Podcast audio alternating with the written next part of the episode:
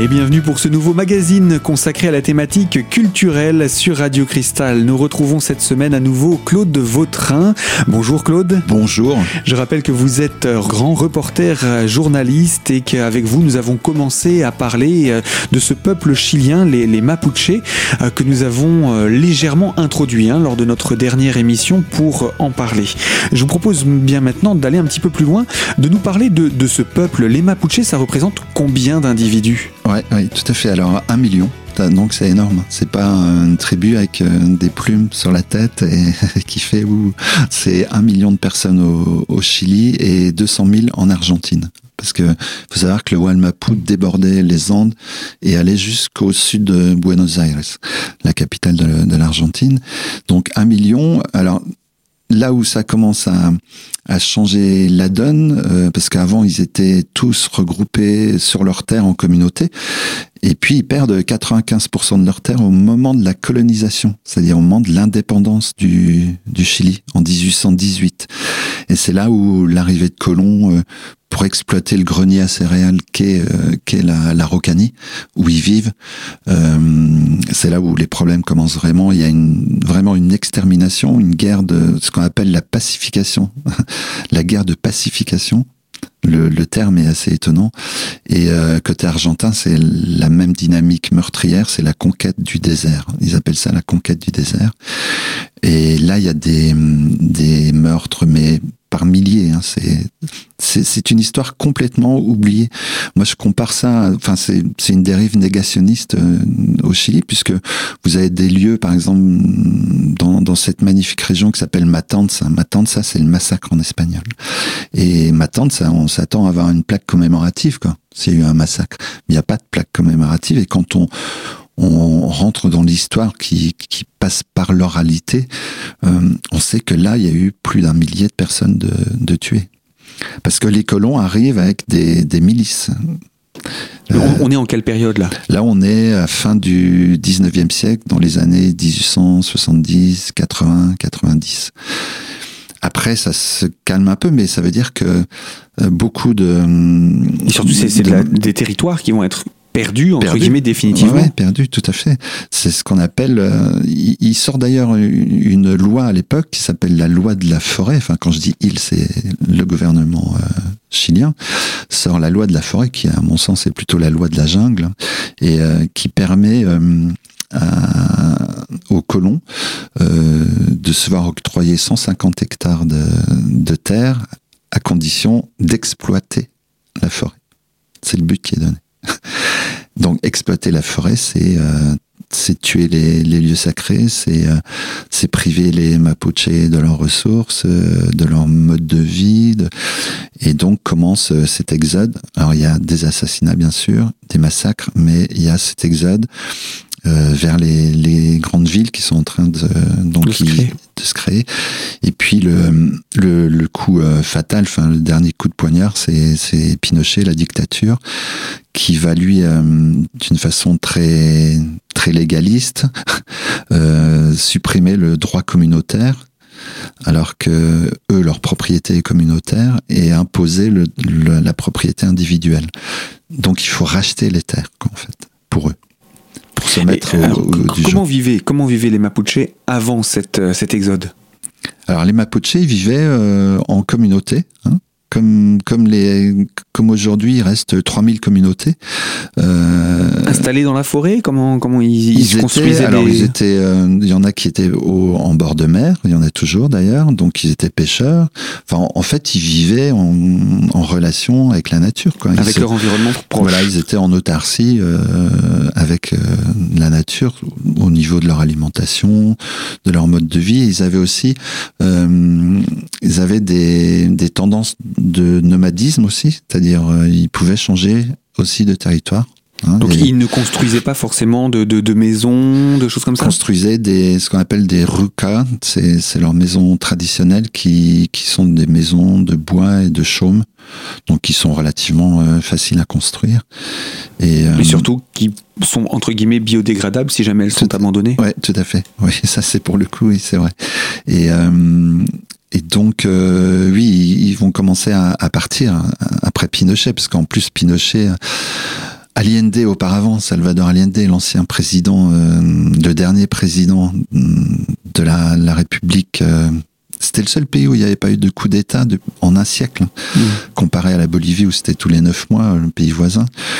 Euh, Allende lui avait fait beaucoup pour, le, pour les Mapuches, à travers notamment la, la réforme agraire qu'il avait lancée, pour essayer de, de leur permettre de récupérer des terres qui étaient euh, prises par les, les, colons en fait. Donc leur cause avait été entendue à avait certaines été périodes. Entendue, euh, sous Allende dans les 2-3 ans où, où, il a eu le pouvoir. Quoi.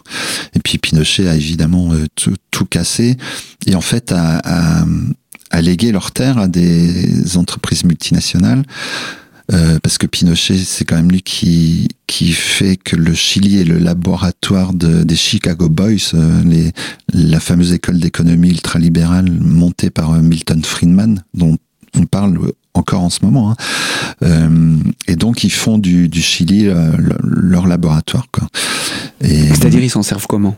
Bah, ils s'en servent pour globaliser l'économie, pour euh, je, je, vais citer un exemple. Hein. L'eau euh, du Chili n'est plus un bien public euh, national. Elle appartient à des entreprises privées, notamment à un groupe euh, privé qui s'appelle Suez Environnement, qui est français, donc ça nous concerne.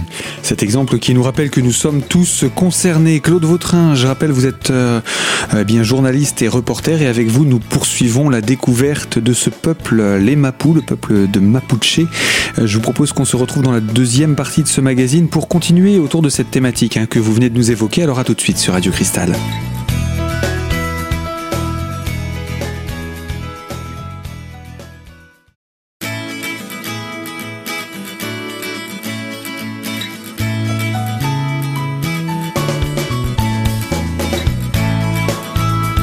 L'invité culture de Radio Cristal, c'est Claude Vautrin, qui est un journaliste et grand reporter et qui a beaucoup voyagé sur notre planète. Et aujourd'hui, pour nous parler du peuple Mapu, les Mapuche.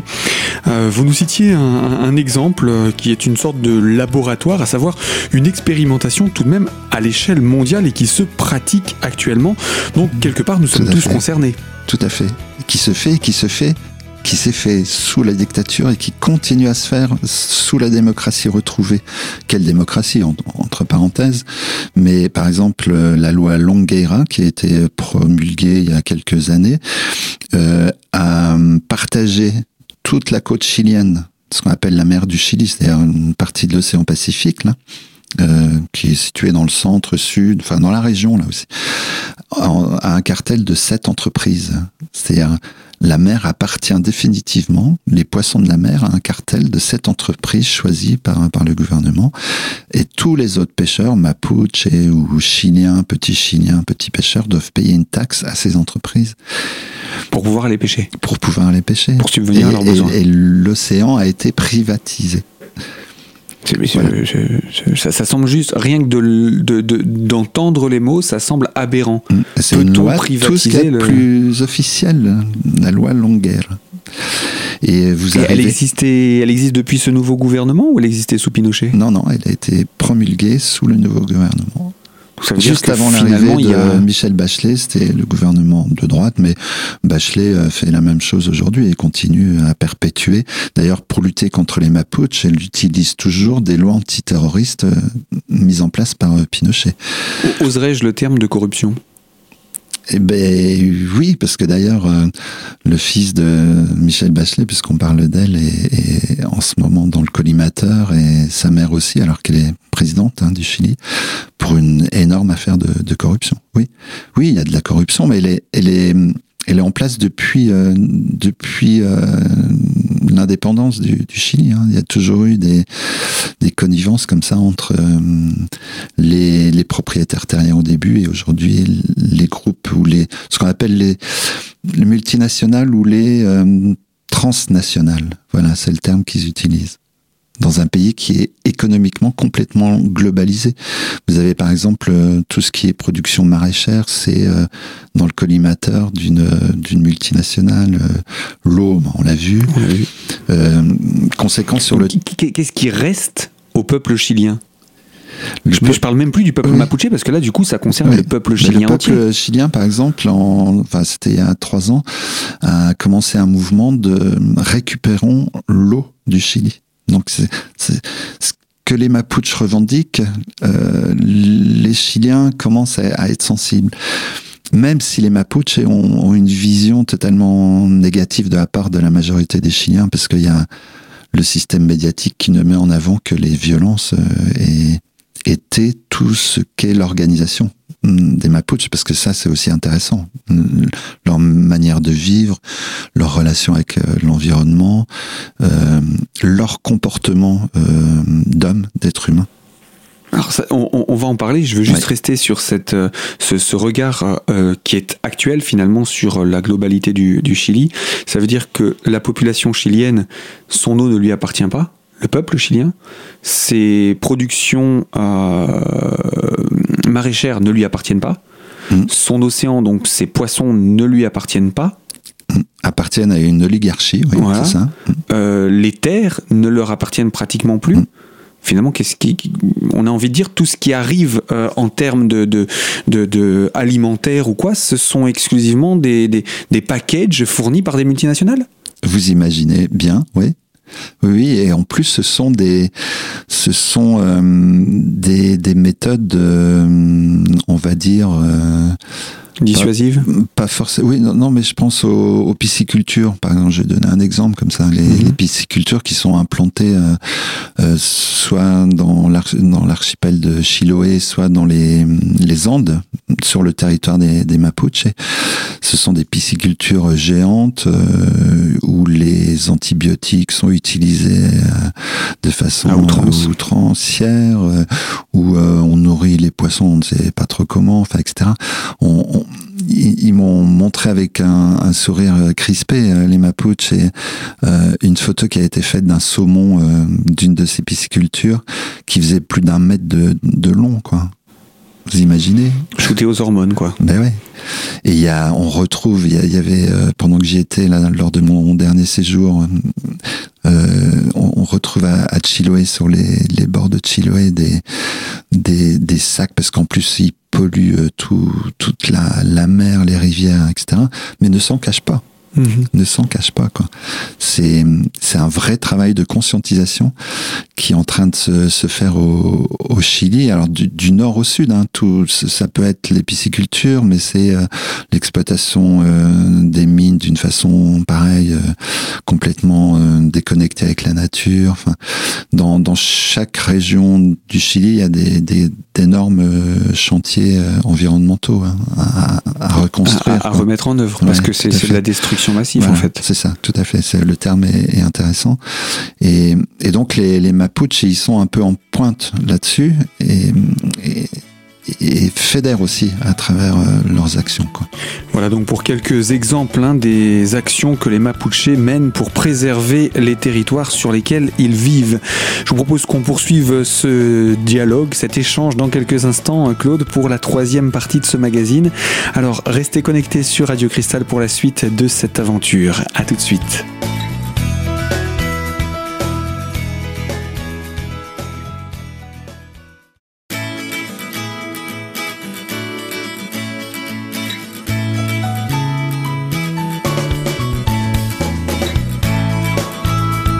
L'invité culture de Radio Cristal, Claude Vautrin, journaliste et reporter, grand reporter même, pour nous parler aujourd'hui du peuple des Mapuches. Euh, vous nous avez parlé eh bien, de cette communication négative orchestrée pour donner une mauvaise image de ce peuple dans les médias.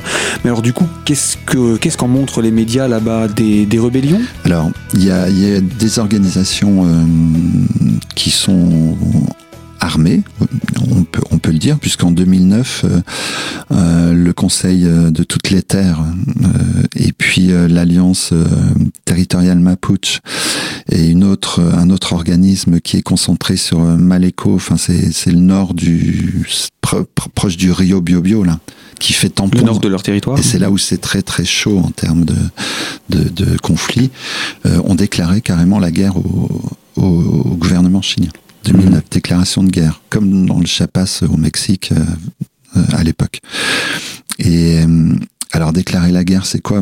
Pour un peuple qui est pacifiste C'est euh, c'est mener des actions un peu, j'allais dire, à la José Bové, quoi. C'est-à-dire euh, euh aller euh, incendier des des sylvicultures productivistes, parce qu'on coupe les araucarias, les arbres millénaires sacrés, et on, plante du pin, de l'eucalyptus pour faire de la pâte à papier. Vous allez dans les papeteries vosgiennes, la pâte à papier vient du Chili, elle vient de ces arbres. Et dans le même temps, comme on, plante ce genre de, de plantation, comme des, carottes, hein, c'est aligné, euh, en même temps, on empêche les Mapuches d'aller euh, chercher les herbes médicinales. Le nombre de barrières qu'il y a, de murs érigés, c'est assez affolant. Et donc on tue leur culture aussi quelque part. Donc il y a une rébellion euh, réelle, et souvent ce sont des jeunes, on peut estimer à 3000, 3000 euh, jeunes euh, qui sont en capacité de se déplacer, d'aller soutenir une communauté. Parce que dans le même temps, il faut savoir que après le retour de la démocratie sous le gouvernement Halloween, il y a eu une loi qui a été promulguée pour leur permettre de récupérer leurs terres. Mhm. une partie de leur terre. En tout cas, il y a un organisme qui s'appelle Afunda qui, qui doit gérer tout ça. Sauf que sur le terrain, ça fonctionne pas comme ça. Quoi. Et donc, eux, ils ont il y a une le texte, mais il n'y a pas la mise en application. Ils ont un traité qui date de 1647. Ils ont une loi promulguée euh, dans les années 90, 93. Donc ils y vont. Quoi. Et, donc il y a des opérations un peu comme ça, ponctuelles. Euh, on coupe les routes, on, voilà, tac tac. Ils ont récupéré jusqu'à présent, euh, je crois que c'est 20 000 hectares de terre, alors que euh, c'est par centaines de milliers hein, que ça, ça, se compte. Et puis il y a malheureusement une riposte étatique qui est hyper puissante avec hélicoptères, blindés, forces spéciales. Euh, on tue. Il y a déjà eu plusieurs morts, hein, des jeunes, 14 ans. Il y a des, récemment, tout récemment, parce que je suis toujours en contact avec eux, on est arrivé à un des foyers de la, rébellion qui s'appelle Temukuikoi. Enfin, c'est un nom qui fait sourire, mais c'est un, foyer très dur de, la résistance on a kidnappé le, le chef, le Lonko. Euh, on l'a emmené à 60 km, on l'a tabassé et on, l'a laissé repartir. Voilà.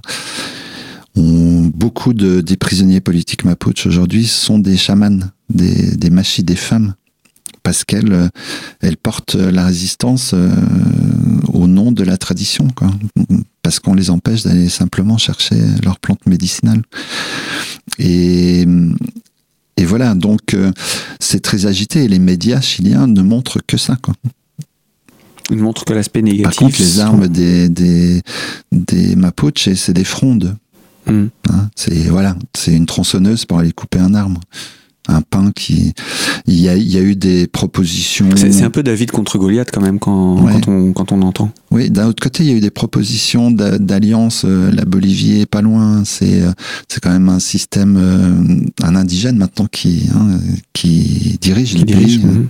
le buen vivir bien vivre hein, c'est ça a proposé d'armer le de Venezuela a proposé d'armer les Mapuches ils ont toujours refusé ils sont dans cette logique maintenons le dialogue aussi, quoi. Hmm. Parce qu'il y a ce combat-là, mais il y a aussi l'extrême importance du dialogue, et ça, il, continue à jouer là-dessus, à miser là-dessus. Alors vous, vous les avez bien entendu euh, rencontrés. Je pense que ça pourrait être encore l'objet d'autres thématiques et d'autres sujets. Ce qu'on va tout de suite dire, c'est que euh, pour euh, la période des fêtes de fin d'année, il y a un livre intéressant à, découvrir. Pas seulement pour les fêtes de fin d'année, ça peut être une idée de cadeau n'importe quand finalement. Il est intitulé Mapuche est fier de l'être. On a envie de dire que c'est un petit peu un livre revendicateur du droit mapuche, mais pas forcément. Non, pas forcément. Il est paru aux, éditions Kairos euh, dans la, collection témoignages. Euh, c'est pas un roman, hein. c'est vraiment votre ah voyage avec les Mapuches. C'est très documentaire, c'est c'est nourri aussi de de légendes parce que parce que leur, leur connaissance euh, provient aussi euh, des rêves de, enfin tout ça c'est intéressant à, à, découvrir. Je, je dirais simplement Parce qu'on l'a pas dit, Mapu c'est la terre, mais la terre vue dans, dans sa globalité. C'est le cosmos, c'est les étoiles, mais c'est aussi la terre profonde d'où d'où viennent les arbres, etc. Et puis c'est cette terre intermédiaire où vit la vie humaine, euh, végétale, animale. Le Mapuche est un parmi le tout. Il n'est pas un être dominant le tout ce qui peut permettre de comprendre leur combat aussi aujourd'hui. Donc Mapu, c'est ce côté-là. Et Che, c'est l'homme, mais c'est l'être humain, l'essence de l'être. Et pour euh, être Che, il faut développer quatre qualités qui sont essentielles, qui sont euh, la force, l'énergie, qui sont la bienveillance, avec la terre, mais aussi avec l'autre être. Donc c'est une dimension sociale. Donc force, bienveillance, euh, connaissance, connaissance et sagesse étant mêlées. Et puis euh, la dernière qualité, c'est l'intégrité. Et ça parle quand on vit au Chili. Eh je vous propose qu'on puisse euh, développer ces, ces aspects-là, qu'on puisse développer également euh, les, les, individus que vous avez pu rencontrer, les peuples que vous avez rencontrés, parce que je crois qu'il y a, y a une belle histoire aussi que vous avez vécue avec eux, et aujourd'hui vous êtes considéré comme étant l'un des leurs? Oui, ils m'ont fait cette, cet honneur. c'est un engagement. C'est vrai que Bon, je le crie pas sur tous les toits, mais pour moi, c'est une responsabilité aussi. Ils m'ont nommé Werken, c'est-à-dire messager. Euh, donc là, je, je, dépasse un peu mon, mon rôle de, de, journaliste, je deviens quelque part un peu acteur, mais messager, ça me va bien au fond, puisque c'est un peu le, le, rôle aussi du, du journaliste, hein, de, de transmettre des éléments d'information et, et, quand elle le mérite. Eh bien, je vous propose qu'on puisse parler de, de ce rôle de ces, de ces peuples plus en détail encore. Là, on a vu, euh, j'ai envie de dire, le regard global. On va maintenant plonger au cœur de la forêt, au cœur des, terres euh, euh, des, des Mapuches pour pouvoir aller les rencontrer. On fera ça une très prochaine fois. Volontiers. À bientôt. Merci. Fin donc de ce magazine et à très bientôt pour découvrir la suite. On en saura davantage sur ce peuple qui refuse de prendre les armes, sur eh bien votre acceptation dans leur clan, puisque comme nous le disions il y a quelques instants, eh bien vous êtes l'un des leurs, Claude, et puis euh, sur les rencontres également que vous avez pu faire avec eux. Donc à très bientôt sur les ondes de Radio Cristal, en compagnie de Claude Vautrin pour la suite et euh, la découverte de ce peuple.